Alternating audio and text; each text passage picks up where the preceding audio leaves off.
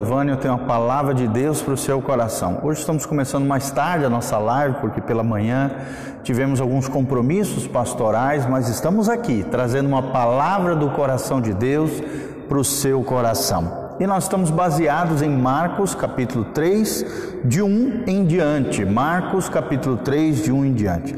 Aqui nós vemos um homem que foi curado da deformidade em suas mãos. Mas nós vamos aprender nesse episódio que não era o homem que estava apenas deformado, mas aqueles religiosos que estavam ao redor, na sinagoga, julgando e criticando Jesus, que estavam deformados nos seus corações.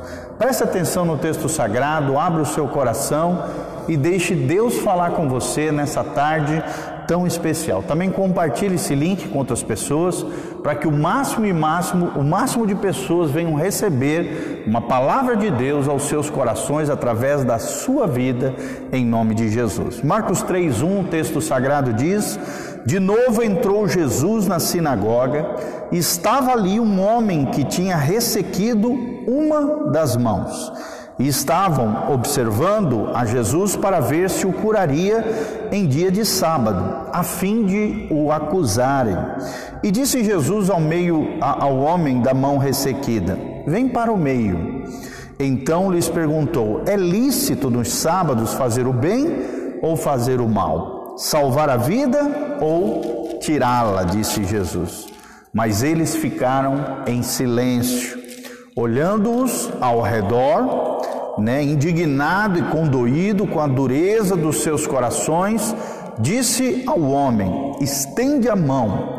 E ele a estendeu-a, e a mão lhe foi restaurada. Retirando-se os fariseus, conspiraram logo com os herodianos contra ele, ou seja, contra Jesus, em como lhe tirariam a vida. Olha só aonde a religiosidade cega, a piedade fútil, aparente, pagã, mentirosa, enganosa, a hipocrisia de algumas pessoas podem levar o ser humano, né, corromper o coração humano ou promover uma espécie de dureza, cegueira espiritual e dureza de coração. Jesus estava ali na sinagoga, como geralmente ele fazia, e ao entrar naquela sinagoga, lhe apresentou diante de Jesus um homem que estava com uma das mãos ressequidas, atrofiadas, né, em uma das mãos. Então Jesus viu aquela cena e aproveitou aquela cena para dar uma grande lição àqueles homens que estavam o, o, o, observando ali. E, né, claro que Jesus sondando os corações, é, e eles ali observando para ver se Jesus faria algo contrário né, às tradições religiosas da sua época, Jesus aproveitou, trouxe aquele homem com a mão ressequida para o meio do salão, para o meio ali da sinagoga, daquele auditório religioso, e perguntou àqueles homens: será que é lícito fazer o bem ou o mal no dia do sábado? Salvar a vida ou tirá-la? E, diante desse diálogo de Jesus, né, dessas perguntas profundas, a fim de que, de que aqueles que estavam ali vendo aquela cena refletissem sobre o valor do, do, do sábado, né? O que, que era lícito e o que, que não era lícito fazer no sábado? Será que fazer algo bom seria contrário ao coração de Deus no dia de sábado? Ou promove a glória de Deus nesse dia tão especial. Até lembrando aqui para vocês, eu já tenho uma palavra nesse sentido que fala que Jesus é o nosso sábado, é o nosso Shabat, é o nosso descanso. Você pode encontrar aqui no Instagram, no YouTube, em todas as nossas redes sociais, esse tema Jesus é o nosso Shabat. Jesus também disse num episódio anterior que ele era o Senhor do sábado.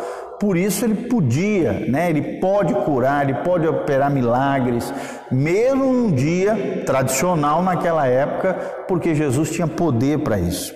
E o que Jesus queria fazer aqui é o bem, promover o bem, promover a glória de Deus, curar aquele homem e jamais fazer o mal ou qualquer coisa que ferisse o coração de Deus. Jesus queria salvar a vida daquele homem, mudar a história daquele homem e não jamais promover qualquer espécie de morte ou confusão na vida daquele homem que estava sofrendo há anos com uma mão atrofiada. Tenta imaginar você com uma mão atrofiada, uma mão mirrada, como é que você ficaria? E quando Jesus fez aquela pergunta, o texto sagrado diz que eles ficaram em silêncio. Irmão, quando Jesus fala, todos nós, todo ser humano precisa ficar em silêncio, precisa pensar nas palavras do Mestre, precisa refletir sobre aquilo que Jesus disse na Sua palavra, nesse episódio e nos demais episódios do texto sagrado. Será que você tem parado para escutar a Jesus? Será que você tem ouvido a voz de Jesus e obedecido a voz do Mestre? Eles ficaram em silêncio até porque não tinham um argumento do que falar de, devido a tamanha sabedoria encontrada no coração de Jesus. E a Bíblia diz que Jesus olhou ao redor, ficou indignado, ficou condoído com a dureza do coração daqueles homens, que eram fariseus e herodianos. Fariseus era o grupo mais zeloso dos judeus, né, o mais que se consagrava mais santo, né, mais legalista, mais fiel à, à lei mosaica, aos escritos do Antigo Testamento, a lei e os profetas. E os herodianos eram aqueles judeus que também seguiam a ritualística, né? a, a, a, a Torá, que eram os mandamentos do Senhor, o que a gente chama de Pentateuco, mas estavam envolvidos com a política, por isso herodianos. Eles queriam agradar Herodes, né, que era o líder político daquela época. Então era uma espécie de, de, de facção, era uma espécie de seita judaica tanto os herodianos quanto os fariseus. Até o próprio apóstolo Paulo, nós sabemos, era um fariseu dos fariseus. Mas graças a Deus, Paulo encontrou com Jesus na estrada de Damasco ao meio-dia e teve a sua vida transformada pelo poder de Deus. Toda cegueira que Paulo tinha, cegueira, aquele zelo sem entendimento, é o que a religiosidade muitas vezes promove, um zelo, só que sem entendimento, sem sabedoria. Às vezes, em vez de promover a vida, promove a morte. Às vezes, em vez de incluir outros no reino de Deus, acaba excluindo outras pessoas, promovendo o mal, promovendo a desgraça e não a graça de Deus, a compaixão e a misericórdia. Então, nós temos grandes lições aqui. Cuidado com a dureza do seu coração. Cuidado com a religiosidade que cega. Quando Jesus falar, te fizer pensar, pare e ouça a voz do Mestre. E no final aqui nós vemos que lindo milagre que Jesus operou.